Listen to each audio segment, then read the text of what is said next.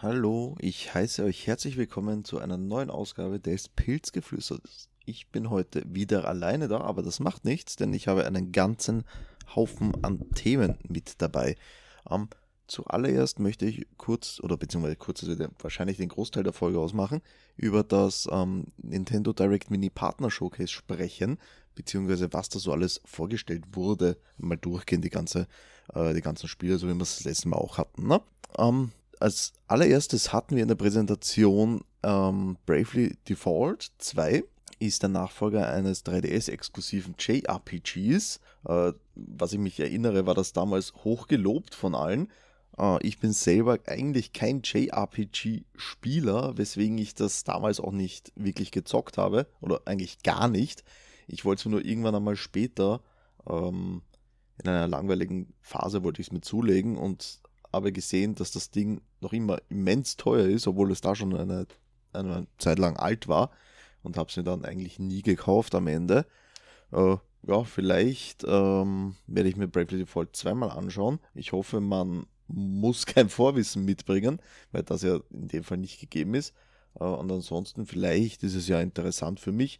Äh, JRPG-Fans äh, sollten da aber auf jeden Fall reinschauen. Wie gesagt, ist wohl eines der äh, besten Teile, was ich, oder besseren Spiele dieses Genres, was ich so ähm, mitbekommen habe. So, was haben wir denn als nächstes auf dem Plan? Das wäre Story of Seasons Pioneer Pioneers, nicht Pionier, Pioneers of Olive Town, weil ich habe es mir falsch aufgeschrieben hier. Ähm, das ist im Grunde ein äh, Harvest Moon in modern, sagen wir mal. Es sieht recht, recht cool aus, muss ich sagen. Also mir gefällt es ziemlich gut. Ähm, bin aber auch empfänglich für diesen, für dieses äh, Chibi-Zeug, sage ich jetzt einmal.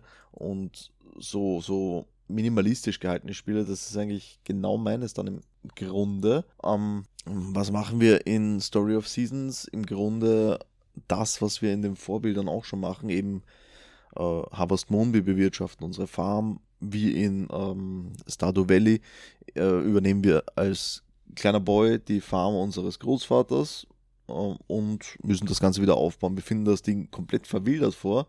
Laut Trailer, das heißt zunächst einmal beschäftigen wir uns damit, hauptsächlich Bäume umzuknallen und die Farm wieder auf Vordermann zu bringen, weil es eben etwas verwahrlost aussieht, das Ganze. Ähm, hat auch schon ein Release-Datum. Das erscheint am 26. März 2021. Ich habe mir fällt gerade ein, ich habe das Release-Datum von Bravely Default 2 nicht genannt. Das hat nämlich auch schon eines. Das erscheint am 26. Februar, Februar, Februar 2021. So, was haben wir denn als nächstes auf der Liste? Ich, ich werde mich da nicht allzu lang aufhalten, sage ich jetzt gleich mal dazu, ähm, weil ich ja noch über was anderes reden möchte, äh, etwas später dann. Nämlich haben wir hier jetzt Surviving Aftermath. Das ist ein postapokalyptisches Aufbaustrategiespiel. Hm, schwierig, würde ich jetzt sagen. Ist nicht unbedingt für jedermann geeignet, sowas. Aber man kann es auf jeden Fall mal anschauen, wenn man eben auf Aufbauspiele von Paradox Interactive steht. Die haben das Ding mitverantwortet. Äh, von daher, ja, einfach mal Tests anschauen der PC-Version, weil das Spiel, also beziehungsweise die Nintendo Switch-Version, erscheint erst im Frühjahr 2021. Bis dahin kann man sich noch den ein oder anderen Test der PC-Version zu Gemüte führen und weiß, was da in etwa auf einen zukommt. Was noch heuer erscheint, ähm, und das war bereits in der Präsentation eigentlich ein riesiges Brett, finde ich, weil es halt immens geil ausgeschaut hat oder aussieht, ist Immortals Phoenix Rising das äh, kommt von Ubisoft und ist im Grunde ein ähm, The Legend of Zelda Breath of the Wild, wenn wir es so wollen. Es sieht ähnlich aus, es wird sich ähnlich spielen, also zumindest was man von den äh, Screenshots gesehen hat.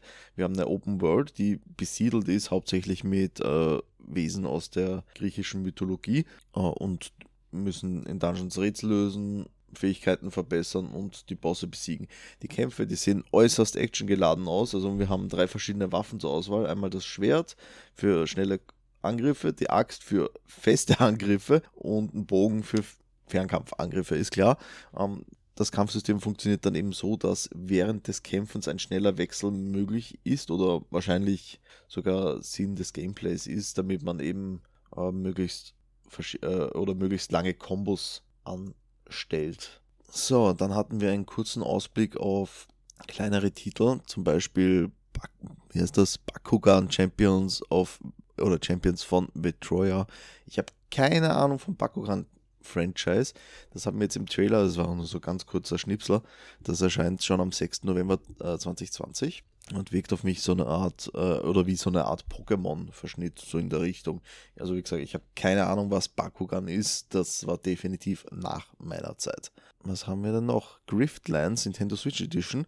Das Spiel erscheint im Sommer 2021, ist ein Deck-Building Roguelike äh, in dem erforschen wir eine Science-Fiction-Welt, interagieren mit Charakteren, bauen Freundschaften auf und äh, hauen anderen aufs Maul. Sehr viel mehr gab es da auch noch nicht zu sehen. Muss man abwarten, es wird bestimmt in, in äh, Direct des nächsten Jahres mehr dazu zu sehen sein. Das nächste ist wieder ein kleines Highlight, sage ich einmal, weil Tropico 6 erscheint am 6. November für den Nintendo Switch. Und das ist insofern ein Highlight, weil andere Spieler ja schon bewiesen haben, dass ähm, Strategiespiele auf Konsole nicht zwingend scheiße sein müssen. Also für mich ein großes Beispiel davon ist eben, also Halo Wars 2 für die Echtzeitstrategie, wenn es danach geht, das hat irre gut funktioniert. Oder eben für mich auf der Switch äh, funktioniert sehr gut Northgard. Das spiele ich nach wie vor gern so abends im Bett eine Runde Northgard noch. Macht mir immens viel Spaß und wenn Tropico 6 äh, so gut umgesetzt ist wie Northgard, dann äh, könnte das definitiv was Geiles sein. Das nächste auf der Liste ist schon wieder etwas, was mich persönlich sehr interessiert, weil es eben mit einer neueren Technologie äh, spielt, nämlich Hitman 3 Cloud Version kommt auf die Nintendo Switch, gibt dafür allerdings noch kein Release-Datum oder ich habe es nicht gesehen während der Präsentation. Äh, wie der Name schon sagt, Cloud Version heißt im Prinzip, dass wir hier einen Streaming-Dienst haben, sprich wir brauchen eine dauerhafte Internetverbindung äh, und wahrscheinlich wird eben die Rechenlast für Grafik oder was auch immer ausgelagert äh, werden und nicht direkt auf der Switch stattfinden. Finde ich sehr interessant, dass sowas kommt, weil wenn das äh, gut funktioniert, dann erschließt das auch komplett andere Möglichkeiten für, jetzt sage ich einmal, äh, wirklich aufwendige Spiele. Also ich, ich weiß jetzt nicht, wie aufwendig ein äh, Hitman 3 ist. Hitman habe ich seit Ewigkeiten nicht mehr gezockt, aber was ich nicht, zum Beispiel ähm, jetzt weil, ich es gerade jetzt für Halloween mir geholt habe, die Resident Evil Teile, ne? Äh, Remake von Resident Evil 2 könnte man dann auch ja streamen auf der Nintendo Switch. Theoretisch möglich. Ob es gemacht wird, ist natürlich ein anderes Thema. Bin ich sehr gespannt drauf, was da noch auf uns zukommt, weil das nächste auf der Liste ist auch nämlich schon eine Cloud-Version. Das ist nämlich äh, eine, die Cloud-Version von Control. Das ist seines Zeichens ein Action-Adventure mit ein äh, bisschen Metroidvania-Elementen. Habe ich damals nicht gespielt am PC, habe mich aber eigentlich schon interessiert, also wollte ich mir zulegen. Dann werde ich mir jetzt halt auf der Switch zulegen, wenn nicht am PC. Ja, warum auch nicht? Und in, in dem Zuge eben das Prinzip der äh, Cloud-Version austesten. So, was haben wir denn als nächstes auf der Liste? Ah ja, wieder etwas, was ich nie gezockt habe, nämlich äh, Ankündigung von No More Heroes 3. Äh, und no, no, More Heroes 1 und 2 noch dazu. Ich muss dazu sagen, wie gesagt, ich habe No More Heroes 3, äh, Blödsinn 3, No More Heroes generell noch nie gespielt. Also ich weiß nicht, worum es geht oder was auch immer. Ich habe nur ein Spiel von Suda51 mal gespielt. Das war, wie hieß denn das? Uh, Killer is Dead und das fand ich sehr weird, das Ding. Also ist jetzt nicht unbedingt meines, glaube ich muss man sich anschauen. Kann ich dazu echt nicht viel sagen.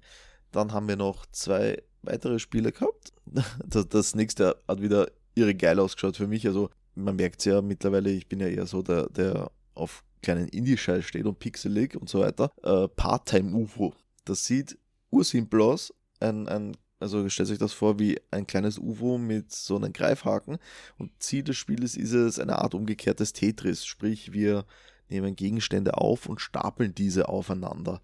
Und umso besser wir das Ganze stapeln, desto höher der Highscore. Sieht urgeil aus, also werde ich mir definitiv zulegen. Einfach nur zum Spaß schon alleine. Weil das Ganze hat auch einen Koop-Modus. Wird gespielt mit pro Nase ein Joy-Con. Äh, und jeder übernimmt dann ein UFO und man hat halt größere Gegenstände, die man alleine nicht tragen kann und muss die halt eben zu zweit stapeln.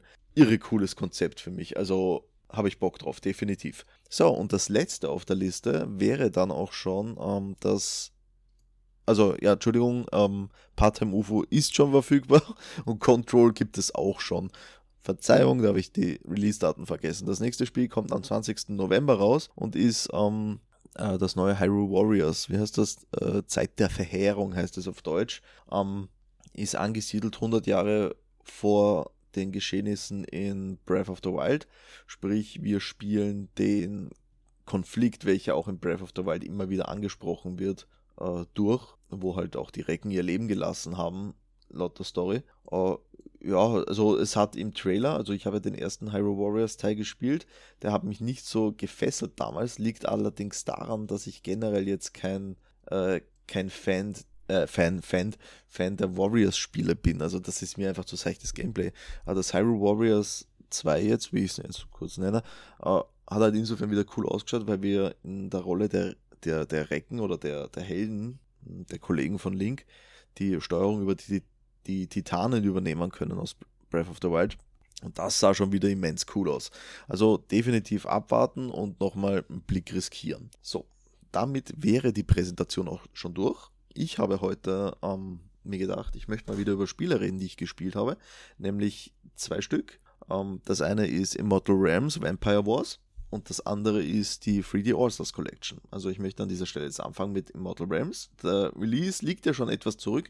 Da habe ich etwas gepennt, muss ich sagen. Äh, was wollte ich schon eher behandeln eigentlich. Äh, ist leider nicht passiert. Äh, Schande über mich, aber gut, was soll's. Kann ich jetzt nicht ändern. Darum werde ich es jetzt machen.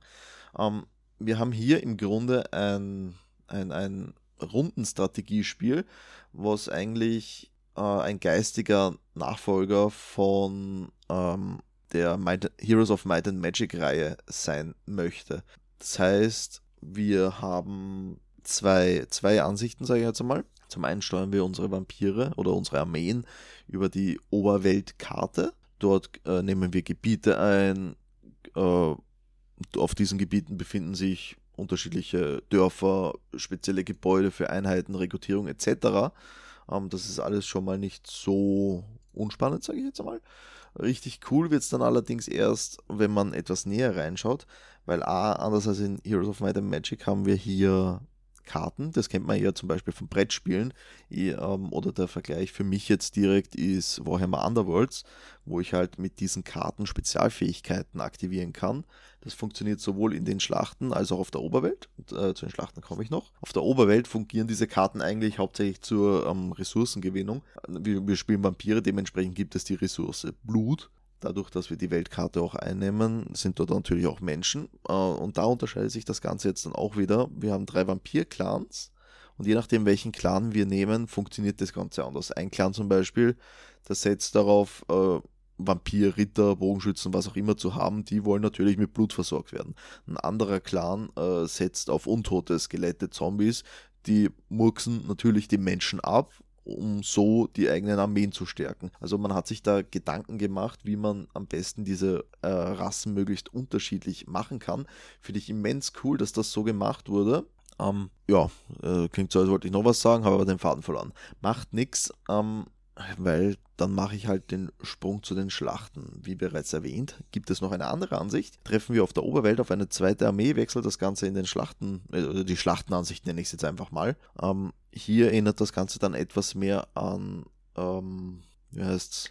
Fire Emblem, danke, dass mir der Name noch einfällt. Äh, und ich dachte im ersten Moment, als ich die Ankündigung sah, wirklich, dass es sich hierbei quasi um eine Art Fire Emblem mit Vampiren handelt. Weit gefehlt, war komplett was anderes. Wir haben zwar auch Heldeneinheiten und unsere Armeen mit am Start, äh, aber das hat jetzt generell nichts mit Fire Emblem zu tun, dann, weil da geht es ja mehr um die Helden und die Besonderheiten und eigene Figuren, bla bla bla.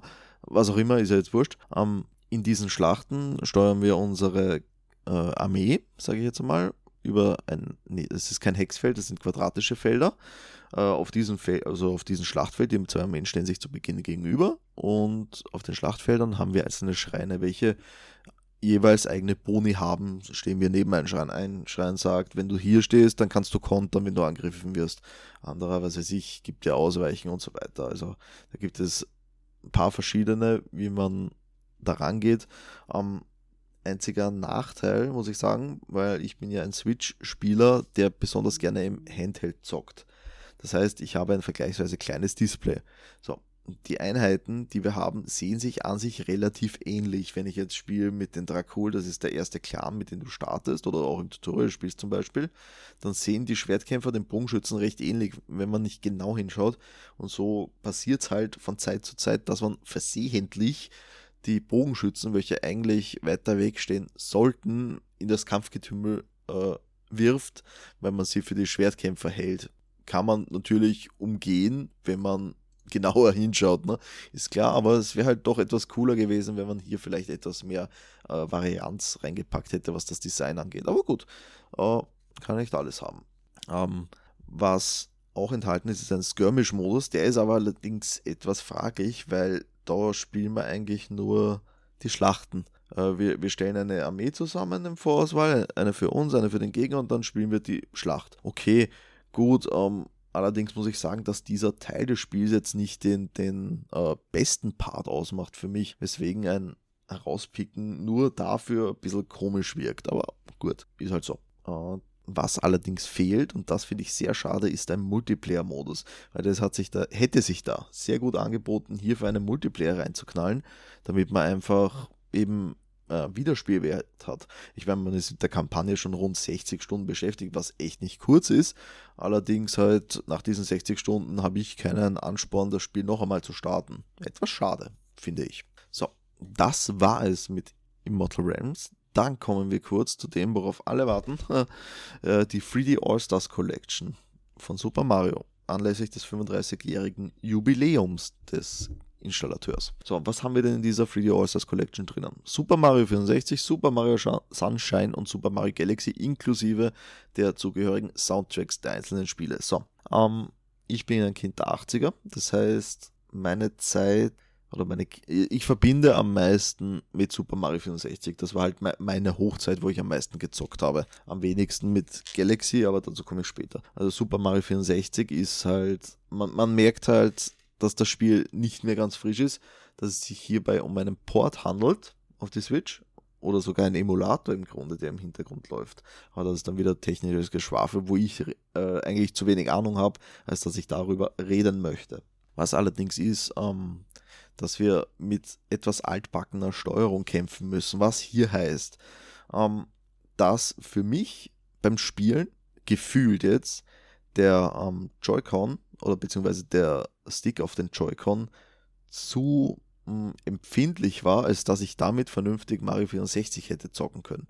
Man erinnert sich, ähm, der M64 Joystick hatte so Einkerbungen, in die du quasi einrasten, oder ich nenne es jetzt mal einrasten konntest, oder du hast beim Laufen halt diesen deinen Stick in diese Kerbung gelegt und damit hattest du halt eine feste Richtung. Gab es dann später zum Beispiel auch bei der Wii mit dem ähm, äh, auf den Nunchuck war genau dasselbe. Wenn man einen Blick drauf wirft, sieht man es. Und das hat eben die Switch nicht. Äh, ist jetzt nicht nichts Schlechtes, aber fühlt sich, hat sich komisch angefühlt beim Zocken, muss ich sagen. Äh, bisschen seltsames Feeling eigentlich. Aber im Grunde spielt sich Mario 64 recht ordentlich. Wie gesagt, ich hatte schwere Probleme mit Laufen, vor allem wenn es daran ging, äh, etwas genauer zu sein. Ähm, mein letzter Hassmoment den ich dann geskippt habe, einfach total entnervt, weil ich es nicht zusammengebracht habe, war in der Untergrundwelt ähm, die acht roten Münzen zusammen mit dieser Plattform, wo man auf links, rechts, oben, unten Buttons steigen muss und diese sich dann bewegt auf den Button, auf dem man steht. Und ich habe es einfach nicht gebacken bekommen,